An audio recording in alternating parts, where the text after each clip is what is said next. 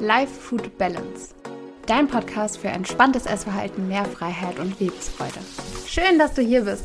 Ich bin Julia, angehende Sportwissenschaftlerin und Coach für Frauen, die keine Lust mehr darauf haben, dass sich ihr Leben nur noch um die perfekten Makros, die Schritte und Kalorien auf ihrer Uhr und die Zahl auf der Waage dreht.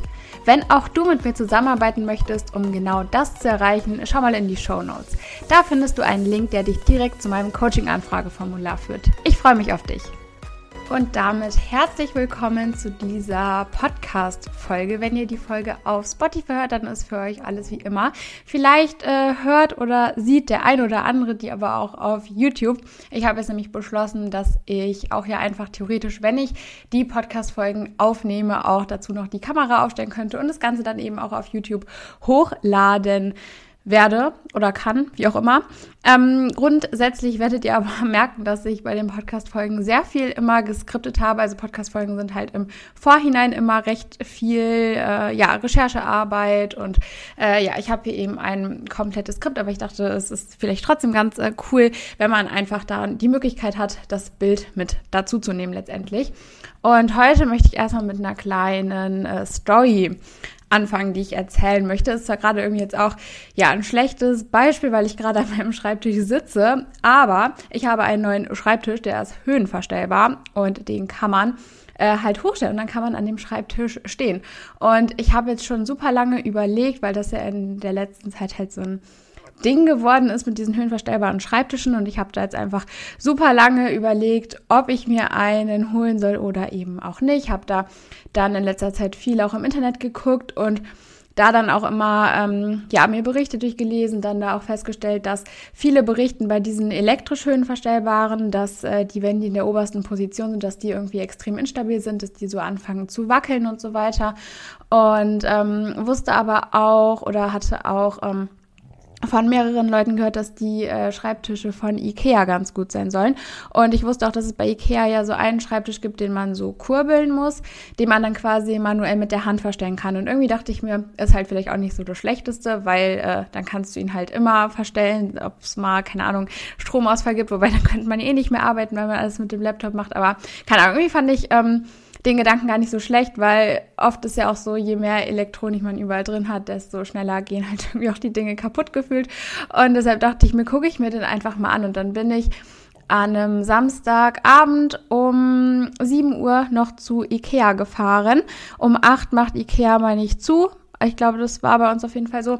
Und habe mir den Schreibtisch einfach mal angeguckt. Und normalerweise sind das eben auch alles so Dinge, die mache ich eigentlich nicht alleine. Also gerade was so Möbel angeht und irgendwelche Dinge aufbauen und Regale aufbauen und generell, keine Ahnung, zu Ikea fahren und sowas, sowas mache ich eigentlich nie alleine. Das mache ich meistens mit meinem Papa zusammen.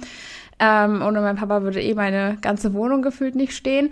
Ähm, aber ich dachte mir, komm, du machst es jetzt einfach mal. Und dann stand ich da, habe mir den Schreibtisch angeguckt und dachte, ja, der ist es. Der ist es, den nehme ich jetzt einfach mit.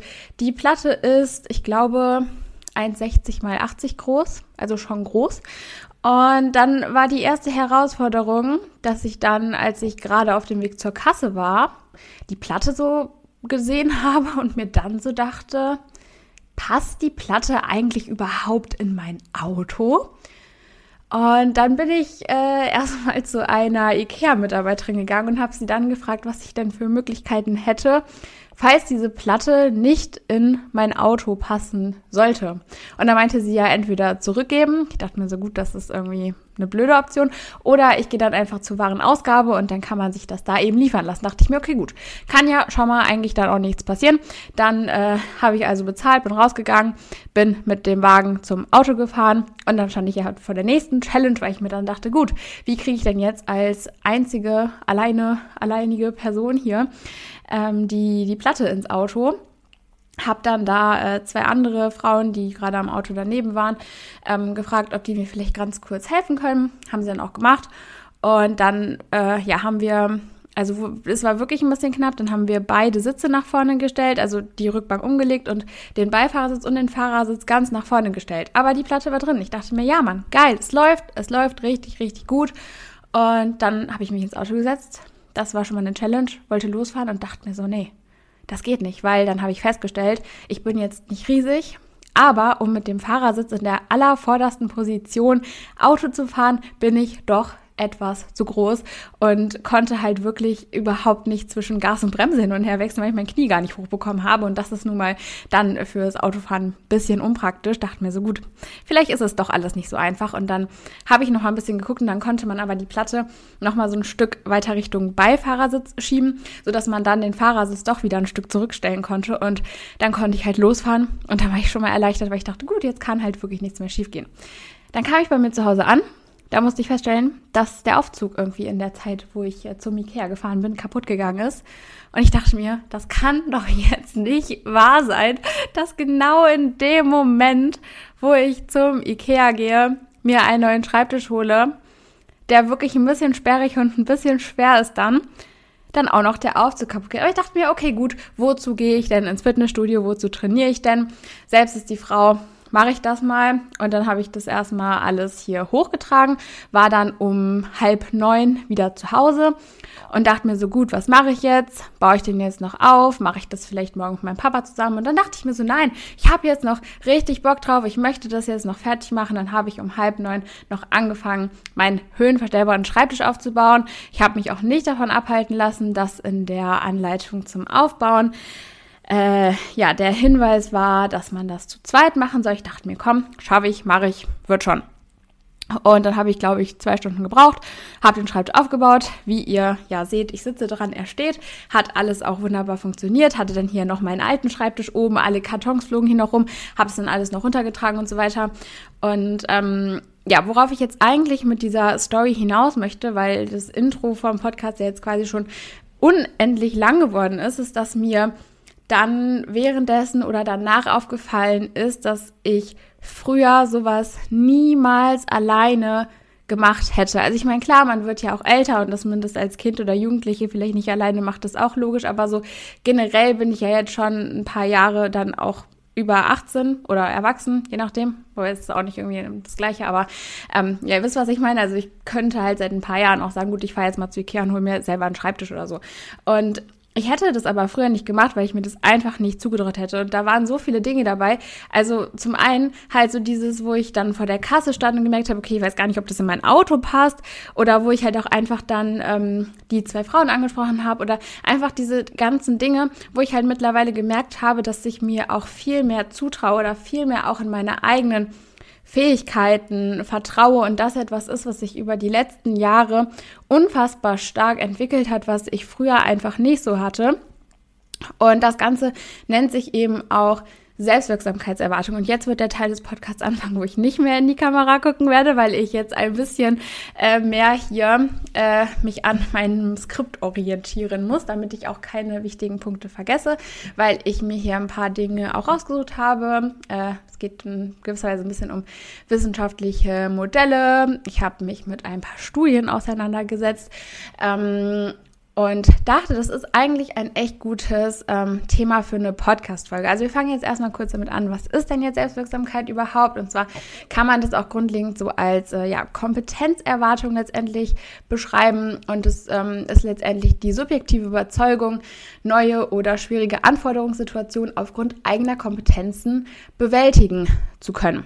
Das äh, beruht auf der sozialkognitiven Theorie von Albert Bandura. Die hatte ich euch in der Podcast-Folge, wo es um das Thema Gewohnheiten ging, schon mal kurz auch vorgestellt. Und ähm, man versteht darunter eben die Fähigkeit oder die Überzeugung ähm, eines Menschen, dass er auch in schwierigen Situationen oder Herausforderungen diese trotzdem aufgrund der eigenen Fähigkeiten bewältigen kann. Also es geht dabei wirklich so um deine persönliche Einschätzung der Kompetenzen, allgemein einfach mit Schwierigkeiten, Herausforderungen oder Problemen auch umgehen zu können. Ähm, und das hat, also das hat jetzt auch nicht unbedingt immer was mit den Fähigkeiten zu tun. Also das steht damit nicht in direktem Zusammenhang, beziehungsweise ähm, es kann eben auch sein, dass ähm, geringe Fähigkeiten mit einer hohen Selbstwirksamkeitserwartung einhergehen oder umgekehrt eben du eigentlich viel mehr kannst, als du dir zutraust und dann eben hohe Fähigkeiten mit einer geringen Selbstwirksamkeitserwartung einhergehen. Und das Ganze geht sogar so weit, ähm, dass man sagen kann, ähm, dass es eben auch ähm, je nachdem auf äh, ja, die Gesundheit einen Einfluss haben kann. Es gibt nämlich eine Studie, das ist die sogenannte Deserve-Studie. Und hier hat man 552 Patienten nach einer transitorisch-ischämischer Attacke oder einem leichten bis moderatem Schlaganfall untersucht ich bin ja auch keine Medizinerin hier, aber ähm, genau, ich fand die Studie ganz interessant. Und hierbei handelt es, sich, handelt es sich auch um eine randomisiert kontrollierte Interventionsstudie. Die werden auch manchmal mit RCT abgekürzt. Und äh, zum Thema Studien habe ich ja auch noch keine eigene Podcast-Folge gemacht, deshalb erkläre ich das mal ganz kurz. Habe ich aber auch in Zukunft noch vor. Ähm, und diese randomisiert kontrollierten Studien gelten eben so ein bisschen als Goldstandard. Das kontrolliert bezieht sich hier eben darauf, dass es eine Kontrollgruppe gibt. Das bedeutet, man hat eben, das ist halt auch je nach Studie nicht immer möglich. Also wenn ich jetzt zum Beispiel sage, ich möchte, ähm, keine Ahnung, die Wirkung äh, beispielsweise ja, also äh, beziehungsweise es, es ist schon möglich, aber es ist dann oftmals eben so, dass die Kontrollgruppe eben weiß, dass sie die Kontrollgruppe ist. Und das ist eigentlich viel cooler, wenn man das so machen kann in der Medizin zum Beispiel, dass du ähm, sagen kannst, okay, ich gebe einer Gruppe eine Tablette mit dem Wirkstoff und einer anderen Gruppe eine Tablette ohne den Wirkstoff, dann wissen die Leute eben nicht, ähm, in welcher Gruppe sie sind. Aber jetzt, ne, wenn es auch hier darum geht, oder wenn ich jetzt sage, ich möchte beispielsweise untersuchen, inwiefern Yoga einen Einfluss aufs Wohlbefinden hat, dann merkt die Interventionsgruppe ja, dass sie Yoga macht und die Kontrollgruppe, die weiß ja, dass sie kein Yoga macht zum Beispiel. Und das kann ja dann auch wieder einfach so das ähm, Untersuchungsergebnis einfach oder das Studienergebnis da ein bisschen beeinflussen. Ähm, auf jeden Fall, um hierbei zu bleiben, also kontrolliert bezieht sich darauf, dass es eine Kontrollgruppe gibt, damit man da wirklich auch die Wirkung der Intervention letztendlich beweisen kann. Und randomisiert bezieht sich hierbei dann darauf, dass ähm, die Personen zufällig in die Interventions- und die Kontrollgruppe unterteilt werden ähm, und dann nicht irgendwie auch nach äh, Präferenz oder sowas gegangen wird. Und ähm, hier hatten eben die äh, Betroffenen nach ihrem Krankenhausaufenthalt dann ähm, ja eine an ihre individuellen Möglichkeiten angepasste Aufklärung über die Risikofaktoren, die zu einem Schlaganfall führen, die Medikamenten ähm, und wurden dann eben so ein bisschen auch über zwölf Monate hinweg ähm, beobachtet. Und dabei wurde dann eben auch geklärt, inwieweit die Patienten ähm, ja nach dieser Schulung über ihre individuellen Möglichkeiten davon überzeugt waren, selbst was für ihre Gesundheit und den oder die Prävention oder den Schutz vor einem erneuten Schlaganfall zu tun. Das, ich, das war irgendwie kein Satz, aber ihr wisst, äh, was ich meine. Also da wurde eben dann geguckt, inwiefern ähm, die Patienten davon überzeugt waren, dass sie ähm, das selber gut beeinflussen können. Also wie hoch da eben ihre Selbstwirksamkeitserwartung war, ähm, da eben auch ähm, ja was gegen tun zu können und ihre ja ihre Gesundheit letztendlich positiv zu beeinflussen. Ähm, und hier hat man dann eben geschaut, ob sich das eben dann auch auf den Blutdruck auswirkt, weil der Blutdruck natürlich da eben auch ein ähm, ja, großer Risikofaktor dann äh, ist letztendlich.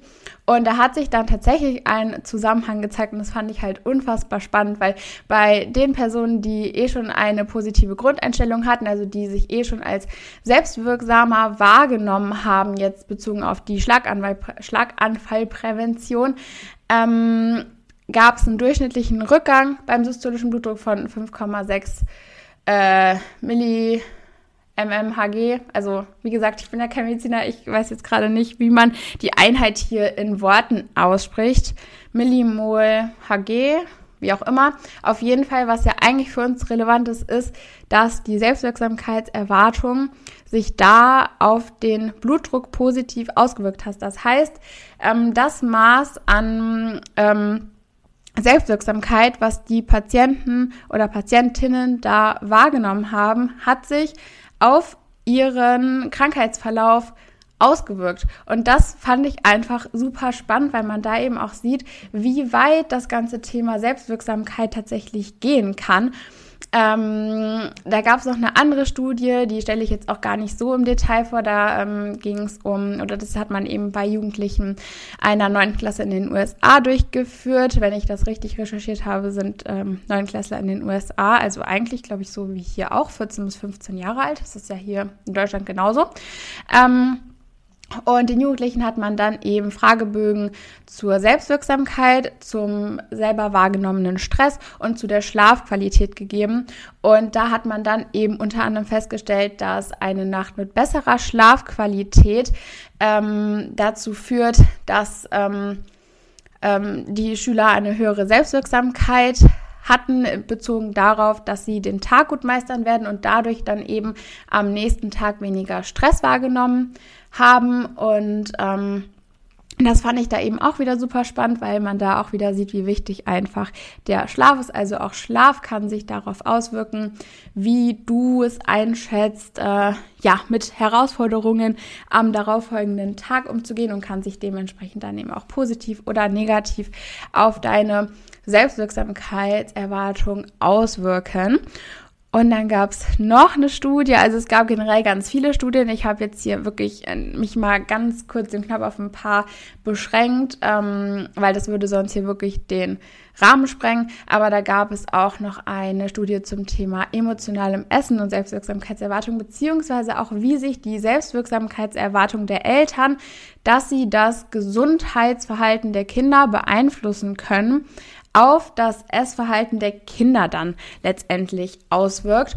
Und ähm, das ist jetzt nicht so eine super repräsentative Studie. Also man hat hier eben 38 Jugendliche untersucht, was jetzt natürlich eine kleine Stichprobe ist, aber trotzdem ist die Studie ja irgendwie interessant und kann eben auch ähm, Hinweise oder eben ne, so Tendenzen einfach auch liefern. Ähm, Jugendlichen waren zwischen 8 bis 14 Jahre alt und 55,3 Prozent davon weiblich, also auch recht ähm, ausgeglichen. Alle Jugendlichen ähm, ja, waren übergewichtig oder adipös und die Eltern haben dann den, ähm, beziehungsweise ja, die Eltern haben dann den Dutch Eating Behavior Questionnaire für die Kinder ausgeführt oder ich glaube, die haben den zusammen ausgeführt und den PDAP, also den Parental Self-Efficacy for Healthy Dietary and Physical Activity Behavior Scale. Ähm, das ist einfach ein Messinstrument eben zur Selbstwirksamkeit ähm, bei der Förderung eines gesunden Ernährungsverhaltens und körperlicher Aktivität bei Kindern. Also quasi das, was ich eben erzählt habe. Also es ist hier gerade alles so ein bisschen äh, kompliziert, aber ich versuche äh, die Studien dann so gut es geht auch immer einfach ganz simpel runterzubrechen. Und äh, gleichzeitig haben die Jugendlichen dann eben noch einen EMA, also einen Ecological Momentary Assessment oder ein Ecological Momentary Assessment. Ähm, dann äh, durchlaufen, um dann eben Heißhungerattacken, übermäßiges Essen oder auch Kontrollverlust beim Essen zu dokumentieren. Ähm, Genau, und dieser DEBCQ, also dieser Dutch Eating Behavior Questionnaire, der bestand eben aus ähm, 33 verschiedenen Fragen, die drei verschiedene ähm, Bereiche des Essens letztendlich versucht haben zu analysieren. Und zwar ging es darum, einmal um den Bereich des emotionalen Essens. Also eine Beispielfrage hierfür wäre zum Beispiel, ähm, hast du Lust zu essen, wenn du gereizt bist oder so. Beim ähm, externen Essen, das wäre quasi die zweite Kategorie. Ähm, da wäre eine Beispielfrage, ist du mehr als gewöhnlich, wenn du andere essen siehst? Und ähm, die dritte Kategorie wäre das Thema Restriktion oder auch Zurückhaltung im Essverhalten. Ähm, also zum Beispiel auch die Frage, ist du bewusst weniger, um nicht zuzunehmen? Ähm, man hat hier auch ein paar Ausschusskriterien äh, für die Jugendlichen dann ähm, ja festgelegt, also beispielsweise die aktuelle Einnahme von Medikamenten, die den Appetit oder das Gewicht beeinflussen könnten. Ähm, oder auch das Vorliegen einer anderen Krankheit, die irgendwie Appetit oder Gewicht in irgendeiner Weise beeinflussen könnte, aber auch das Vorliegen einer ähm, anderen Essstörung als der Binge-Eating-Störung. Also hier hat man aber dann eben auch bewusst die Jugendlichen mit Binge-Eating-Störung mit reingenommen.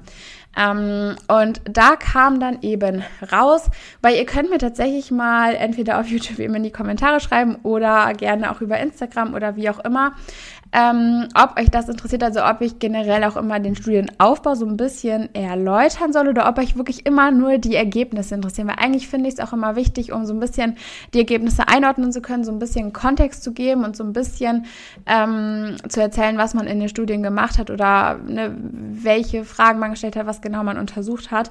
Ähm, schreibt mir das gerne auch mal einfach in die Kommentare, weil ich sehe auch gerade, ich glaube, die Podcast-Folge, die wird auch eventuell ein bisschen lang werden. Auf jeden Fall hat man dann eben festgestellt, dass ähm, die Kinder bei Eltern, wo die Eltern eine niedrige Selbstwirksamkeitserwartung bezogen auf das ähm, Gesundheitsverhalten des Kindes haben. Also ich habe den äh, Fragebogen hier, glaube ich, gerade noch auf.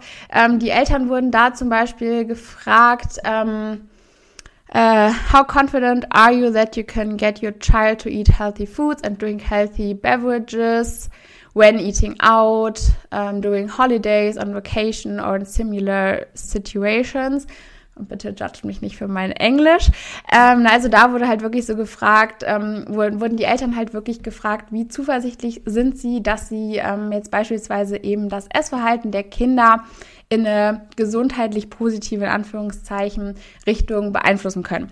Und wenn diese Selbstwirksamkeitserwartung der Eltern eben niedriger war, dann hat man eben festgestellt, dass ähm, das bei den Kindern für mehr emotionales Essen gesorgt hat, mit mehr Überessen und mehr Kontrollverlust beim Essen, dass man auch ein höheres externales Essen und mehr Appetit festgestellt hat und dass es generell aber auch ähm, eine höhere Restriktion im Essverhalten gab, mit aber anschließendem höheren Kontrollverlust dann wiederum. Ne, das ist ja auch wieder so was ganz äh, Klassisches. Äh, je mehr man sich verbietet, desto mehr geht das dann eben auch darauf, darauf folgend irgendwo mit äh, Kontrollverlust einher.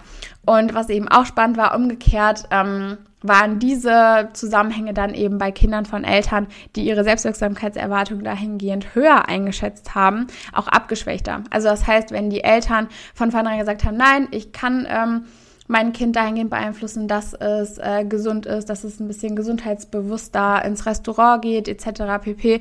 Ähm, dann hat man da tatsächlich auch ähm, ja, herausgefunden, dass es bei den Kindern zu weniger emotionalem Essen geführt hat, weniger externalem Essen und auch weniger Restriktionen im Essen, also einem allgemeinen, ähm, ausgeglicheneren Essverhalten letztendlich. Und das fand ich einfach sehr, sehr spannend. Und ähm, hier wurde ja jetzt in der Studie der Dutch Eating Behavior Questionnaire, ähm, also hier jetzt für Kinder herangezogen. Aber ich habe mir dann ähm, nochmal eine Studie angeschaut, die sich rein mit dem Dutch Eating Behavior Questionnaire äh, in Deutschland einmal auseinandergesetzt hat und da einfach mal ähm, ja das Ganze so untersucht hat, wie das Essverhalten denn generell in Deutschland aussieht. Und das hat jetzt eigentlich gar nicht mehr so wirklich viel mit Selbstwirksamkeitserwartung zu tun, aber weil wir ja hier ähm, ja, in dem Podcast sind, wo wir uns gerade befinden. Und ähm, du dich da wahrscheinlich, wenn du gerade zuhörst, auch irgendwo ein bisschen für Essverhalten interessiert, mit Essern, äh, mit, mit Essanfällen sage ich schon, mit Essverhalten auseinandersetzt oder da einfach vielleicht ein bisschen Interesse für Ernährung da ist, dachte ich, nehme ich das jetzt auch noch hier mit rein, um ja, weil es einfach gerade hier ganz gut passt. Und zwar gab es hier 2576 Teilnehmer, davon 55,5 Prozent Frauen und äh, 44,5 Prozent Männer. Habe ich hier einen Rechtschreibfehler drin? Nee. Nee, passt. Aber da sind wir wieder beim Thema, beim Thema Kopfrechnen. Ähm, ja, auf jeden Fall äh, waren alle Teilnehmer zwischen 14 und 94 Jahre alt und hatten einen durchschnittlichen BMI von 25,78. Ähm, also zur Orientierung einmal ab 25 ähm, gilt der BMI als übergewichtig. Hier muss man natürlich immer so ein bisschen schauen, wenn jetzt, ne, wenn man Sport macht und so weiter, kann man den BMI einfach nicht heranziehen, weil Muskulatur einfach viel schwerer ist als Fett. Aber wenn man jetzt hier sagt, man hat einfach mal hier wirklich so einen Querschnitt äh, aus Deutschland genommen, dann kann man den BMI wahrscheinlich schon heranziehen, weil die meisten Deutschen nicht überdurchschnittlich viel Muskelmasse haben. Und hier hat man eben festgestellt, dass das externe Essen die vorherrschende Form des Essverhaltens war. Danach kam dann eben ähm, das restriktive Essverhalten und dann das emotionale Essverhalten. Was ich auch sehr interessant fand, war, dass Frauen ähm, deutlich höhere Werte in Bezug auf die Restriktion im Essen und auf das emotionale Essen gezeigt haben als Männer, was jetzt in der Studie beziehungsweise da in der Diskussion einem dadurch erklärt wurde, ähm, dass natürlich einfach, oder was heißt natürlich einfach, es ist so, ähm, dass ähm, Frauen einfach mehr Gewichts- und Figurbedenken haben oder dass einfach in der Gesellschaft ähm, die Standards für, für das weibliche Schönheitsideal einfach anders kommuniziert werden, als es auf der Männerseite letztendlich ist. Ähm, Und das spiegelt sich dann eben auch einfach hier ganz klar im Essverhalten wieder. Und ich fand es einfach spannend und leider aber auch erschreckend zugleich, dass äh, Frauen da so stark von diesen, von dem restriktiven Essverhalten, ne, restriktiv, also ähm, Richtung Verbote in der Ernährung, Richtung Einschränkung, Richtung so Gedanken, ich darf nicht zu viel essen, ähm, ne, dass sie da einfach viel stärker geprägt von sind als Männer. Und das ähm, ja, lässt sich sehr, sehr wahrscheinlich einfach dadurch erklären, dass ja diese Schönheitsideale an Frauen schon einfach oder diese Erwartungen an gutes Aussehen an Frauen auf eine andere Art und Weise herangetragen werden als an Männer. Und ähm, ja, das fand ich einfach sehr interessant ähm, und ein bisschen ja, ein bisschen äh, erschreckend leider. Ähm, genau. Dann ähm, ja, äh, gab es auch noch weitere ähm, Tests, die dann halt eben auch ergeben haben, dass ähm, gerade jüngere Altersgruppen auch deutlich höhere Werte für emotionales Essen und auch externes Essen aufgewiesen haben als ältere Altersgruppen. Also ne, das kann dann natürlich auch wieder sehr viele verschiedene Ursachen haben, aber da sieht man eben auch einfach, dass gerade so das Thema ähm, ja, emotionales Essen, ne, was ja auch einfach, ist einfach ein Riesenthema und ist so, also kann eben da eben auch dann einfach zu Essanfällen führen. Also wenn man eh dazu tendiert, äh, sehr viel auch aus Emotionen zu essen, dann ist der Schritt Richtung Essanfälle oder generell auch Richtung Essstörung einfach viel, viel näher, weil man bei einer Essstörung ja sehr, sehr oft ähm, einfach, ja, versucht, psychische Bedürfnisse oder emotionale Bedürfnisse oder nicht nur bei einer Essstörung, auch generell bei essgestörten Verhaltensweisen im Allgemeinen einfach versucht, emotionale oder psychische Bedürfnisse da ähm, mit Essen zu kompensieren oder zu befriedigen. Und ähm, ja, da sieht man dann eben auch einfach an, an dieser Studie leider deutlich, dass, dass das einfach ein großes, großes Thema ist. Und ähm, ja, Genau, soweit äh, kurzer Exkurs hier in äh, den Status quo des Essverhaltens in Deutschland. Und da es ja hier auch nicht nur um Ernährung geht, sondern auch ein bisschen um Sport, habe ich noch eine Studie rausgesucht und dann sind wir aber auch durch mit den Studien. Dann habe ich noch ein paar praktische Tipps äh, für euch, wie ihr ja, es schafft denn auch mehr Selbstwirksamkeit zu integrieren. Wir sind jetzt hier auch voll abgekommen vom Thema Selbstwirksamkeit und haben uns hier ein bisschen am Essen verrannt. Aber jetzt geht es nochmal zurück zur Selbstwirksamkeit. Und zwar geht es hier jetzt nochmal um Sport und Selbstwirksamkeit. Und ähm, hier hat man dann eben äh, ja festgestellt, dass sportliche Betätigung einen positiven Einfluss generell erstmal auf die Lebenszufriedenheit hat.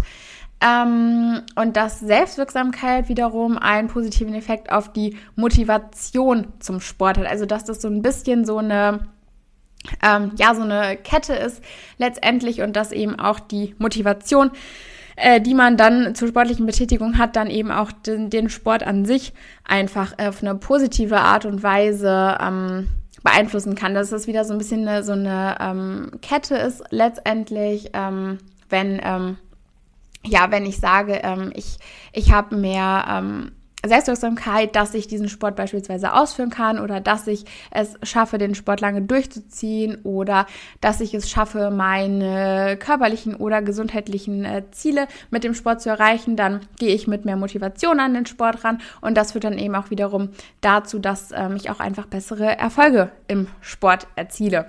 Und damit habe ich jetzt hier ganz kurz diese Studie einmal ganz kurz abgewrappt, ähm, weil das eigentlich letztendlich so das ist, worauf ich da auch nochmal hinaus wollte, weil man daran ja auch nochmal ganz gut sehen kann, dass ähm, ja, es einfach da einen Unterschied macht, mit welcher Selbstwirksamkeit ich rangehe und dass Selbstwirksamkeit sich wahnsinnig stark wieder auf die Motivation auswirkt und dass, wie motiviert ich für eine Sache bin, sich dann ja wiederum extrem doll darauf auswirkt, ähm, mit welchem Enthusiasmus, mit welcher Energie, mit welcher Power ich eben an die Dinge rangehe, die ich tue. Und das natürlich dann wiederum auch extrem stark beeinflusst, ob ich dann meine Ziele erreiche oder nicht.